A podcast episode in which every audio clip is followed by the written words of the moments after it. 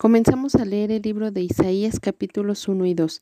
Visión de Isaías, hijo de Amós, la cual vio acerca de Judá y Jerusalén en días de Usías, Jotam, Acaz y Ezequías, reyes de Judá. Oíd cielos y escucha tu tierra, porque habla Jehová. Crié hijos y los engrandecí, y ellos se rebelaron contra mí. El buey conoce a su dueño y el asno el pesebre de su señor. Israel no entiende, mi pueblo no tiene conocimiento.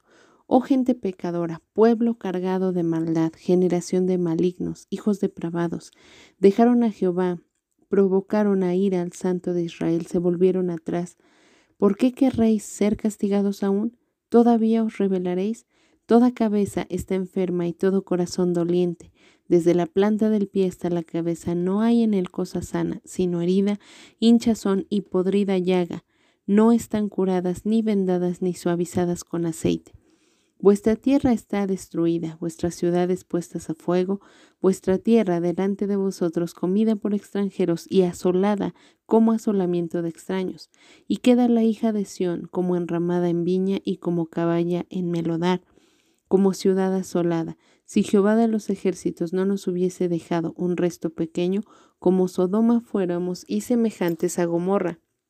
Príncipes de Sodoma, oíd la palabra de Jehová Escuchad la ley de nuestro Dios, pueblo de Gomorra. ¿Para qué me sirve, dice Jehová, la multitud de vuestros sacrificios? Hastiado estoy de holocaustos de carneros y de cebo de animales gordos. No quiero sangre de bueyes, ni de ovejas, ni de machos cabríos. ¿Quién demanda esto de vuestras manos cuando venís a presentaros delante de mí para hollar mis atrios?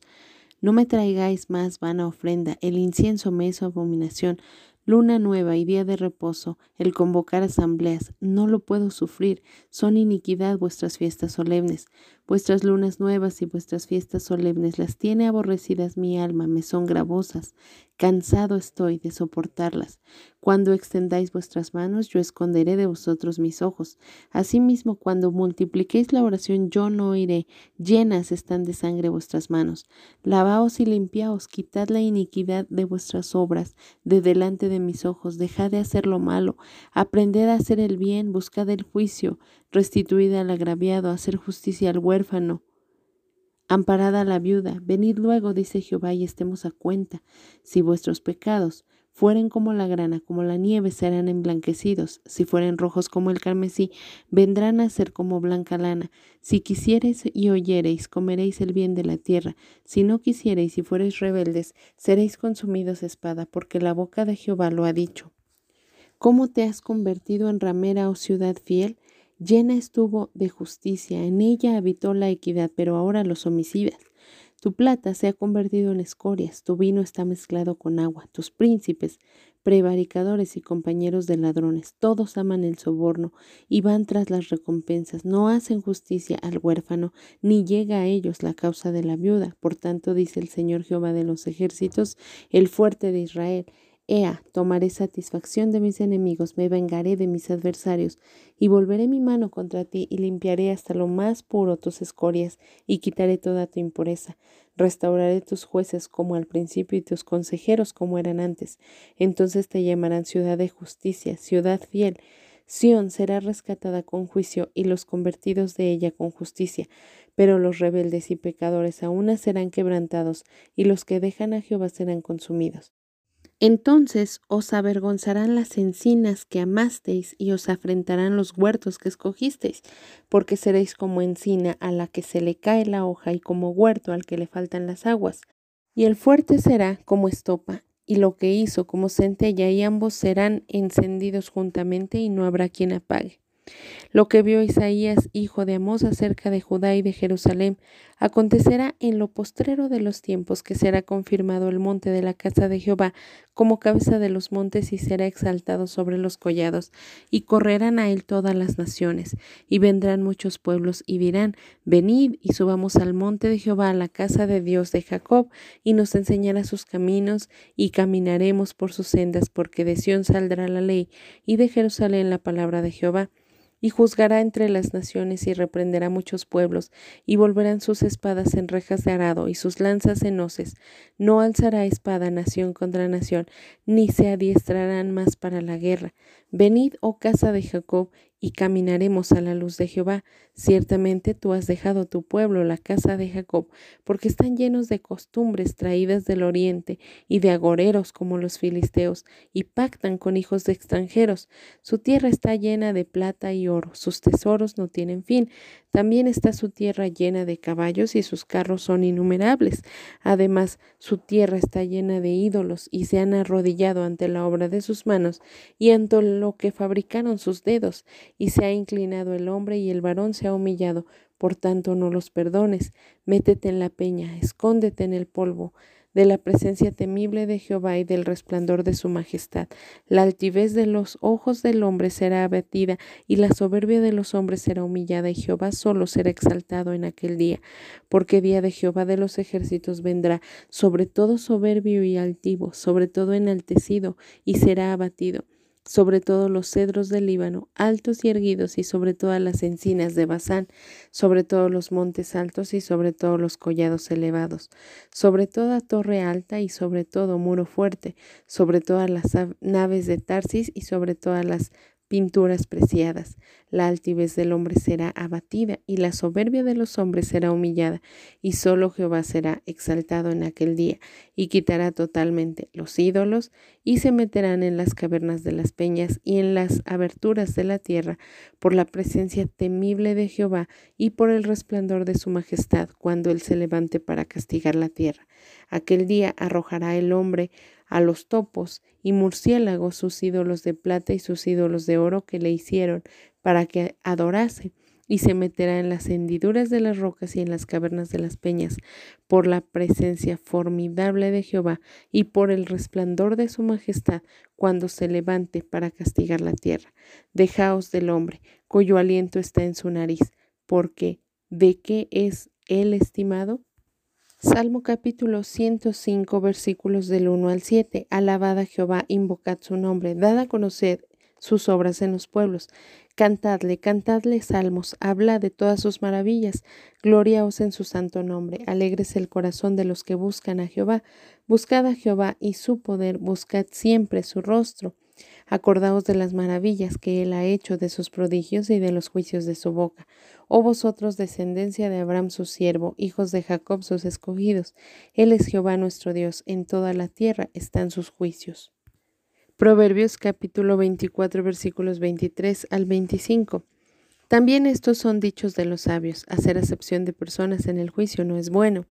El que dijere al malo, justo eres, los pueblos lo maldecirán y le detestarán las naciones, mas lo que lo reprendieren tendrán felicidad y sobre ellos vendrá gran bendición. Primera de Corintios capítulo 14 versículos del 26 al 40. ¿Qué hay pues, hermanos? Cuando os reunís cada uno de vosotros tiene salmo, tiene doctrinas, tiene lengua, tiene revelación, tiene interpretación Hágase todo para edificación. Si habla alguno en lengua extraña, sea esto por dos, o a lo más tres y por turno, y uno interprete. Y si no hay intérprete, calle en la iglesia y hable para sí mismo y para Dios. Asimismo, los profetas hablen dos o tres y los demás juzguen. Y si algo le fuere revelado a otro que estuviese sentado, calle el primero, porque podéis profetizar todos, uno por uno, para que todos aprendan y todos sean exhortados. Y los espíritus de los profetas están sujetos a los profetas. Pues Dios no es Dios de confusión, sino de paz, como en todas las iglesias de los santos. Vuestras mujeres callen en las congregaciones porque no les es permitido hablar, sino que estén sujetas como también la ley lo dice. Y si quieren aprender algo, pregunten en casa a sus maridos, porque es indecoroso que una mujer hable en la congregación. ¿Acaso ha salido de vosotros la palabra de Dios o solo a vosotros ha llegado? Si alguno se cree profeta o espiritual, reconozca que lo que os escribo son mandamientos del Señor, mas el que ignora, ignore. Así que, hermanos, procurad profetizar y no impidáis el hablar en lenguas, pero hágase todo decentemente y con orden. En nuestra lectura de hoy, 5 de septiembre del 2020, comenzamos a estudiar juntos el libro de Isaías. Leemos capítulos 1 y 2. Este profeta Isaías se dirige completamente hacia las dos tribus, Recordemos que el reino había sido dividido en diez tribus y dos tribus. Así que este profeta habla específicamente a Judá y a Jerusalén y muestra la condición del pueblo, la manera en la que estaban, los confronta con su realidad. Ellos estaban viviendo lejos de Dios y parecía que todo iba bien, pero este hombre es llamado para precisamente mostrarles la condición que estaban viviendo este profeta comienza a llamar a los cielos y a la tierra para decir que es Dios el que habla. Y entonces dice en nombre de Dios, crié hijos y los engrandecí y ellos se rebelaron contra mí. Esta enseñanza tiene que ser tan eh, propia o tan apropiada para nosotros. Tenemos que entender que el que nos ha creado es Dios y Él nos ha engrandecido. Él hace cosas grandes en cada uno de nosotros.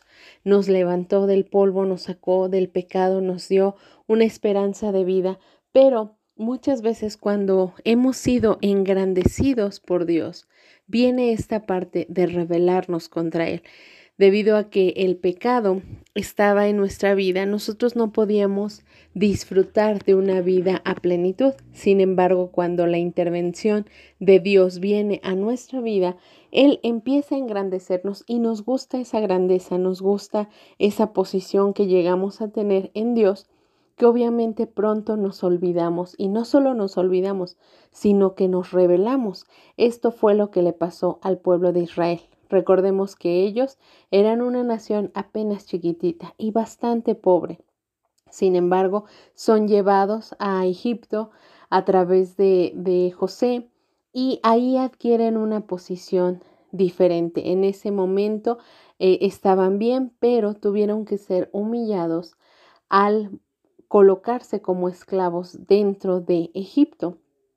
Así que se habían multiplicado en gran manera, pero eran esclavos. Cuando Dios con mano poderosa los saca y los lleva al desierto, ellos se sienten poderosos y se rebelan contra Dios, así que Dios tiene que hacerlos morir y caminar 40 años para después llevarlos a la tierra prometida. Sin embargo, ya tomando posesión de la tierra prometida, nuevamente este orgullo, esta soberbia llega a su corazón y al sentirse engrandecidos, nuevamente se rebelan contra Dios.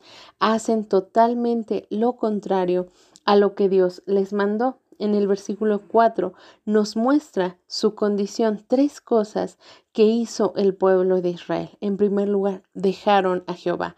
Es lo primero que se hace en una decadencia espiritual. Dejar de buscarlo, dejar de orar, dejar de seguirlo, dejar de ayunar, dejar de pasar tiempo con Él, que haga esa conexión. Dejar a Jehová. En segundo lugar, provocaron a ira comienzas a hacer cosas que están totalmente en contra de la voluntad de Dios.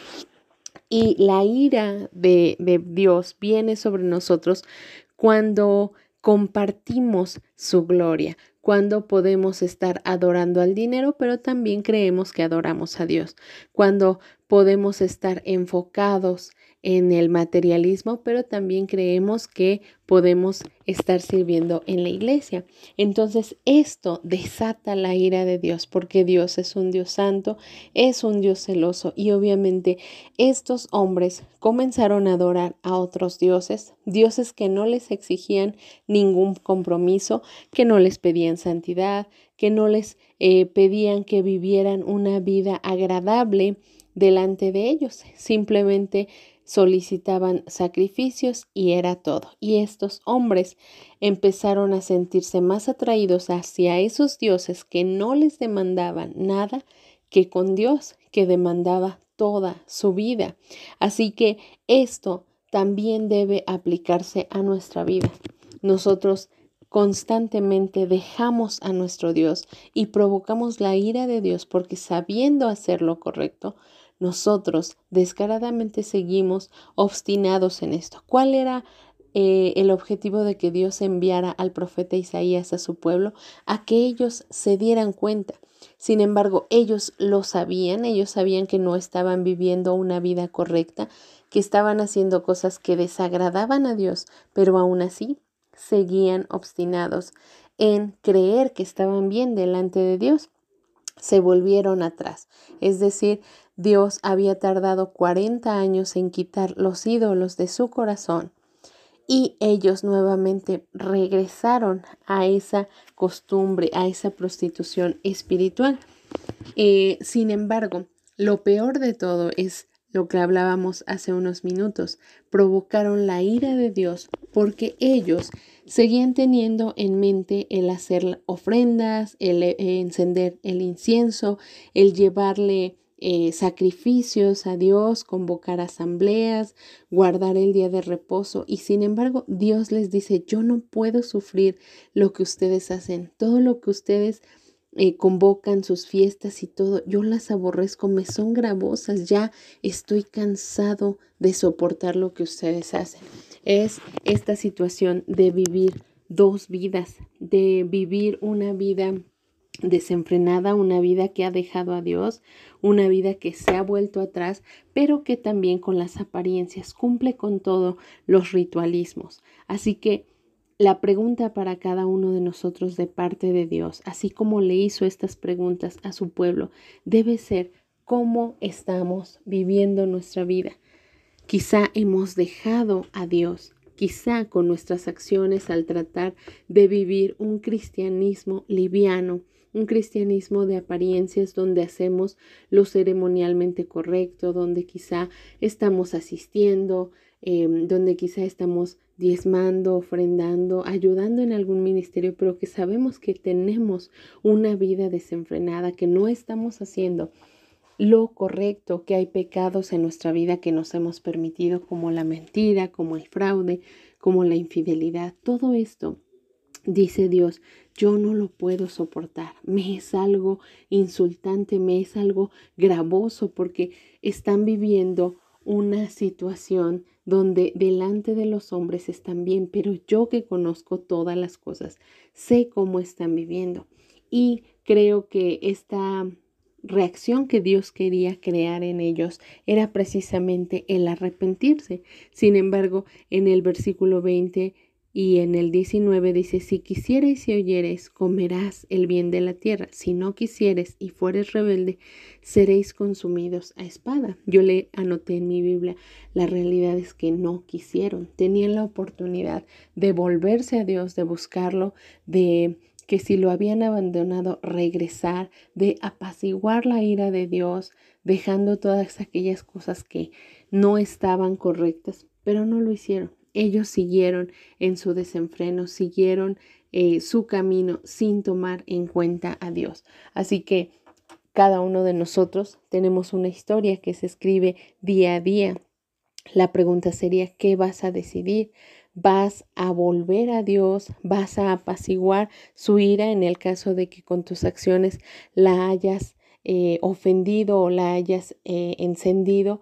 O quizá vas a continuar sobre esa misma línea. Dios te está dando la oportunidad de que regreses a Él, de que puedas reconocer tu pecado y darte cuenta, no está bien lo que yo estoy haciendo. En el capítulo 2, versículo 6, dice, ciertamente Dios ha dejado a su pueblo porque están llenos de costumbres. En el versículo 7 dice, están llenos de plata y de oro. Y en el versículo 8 dice, están llenos de ídolos. Tres cosas que nos pueden desviar del propósito de Dios para nuestra vida.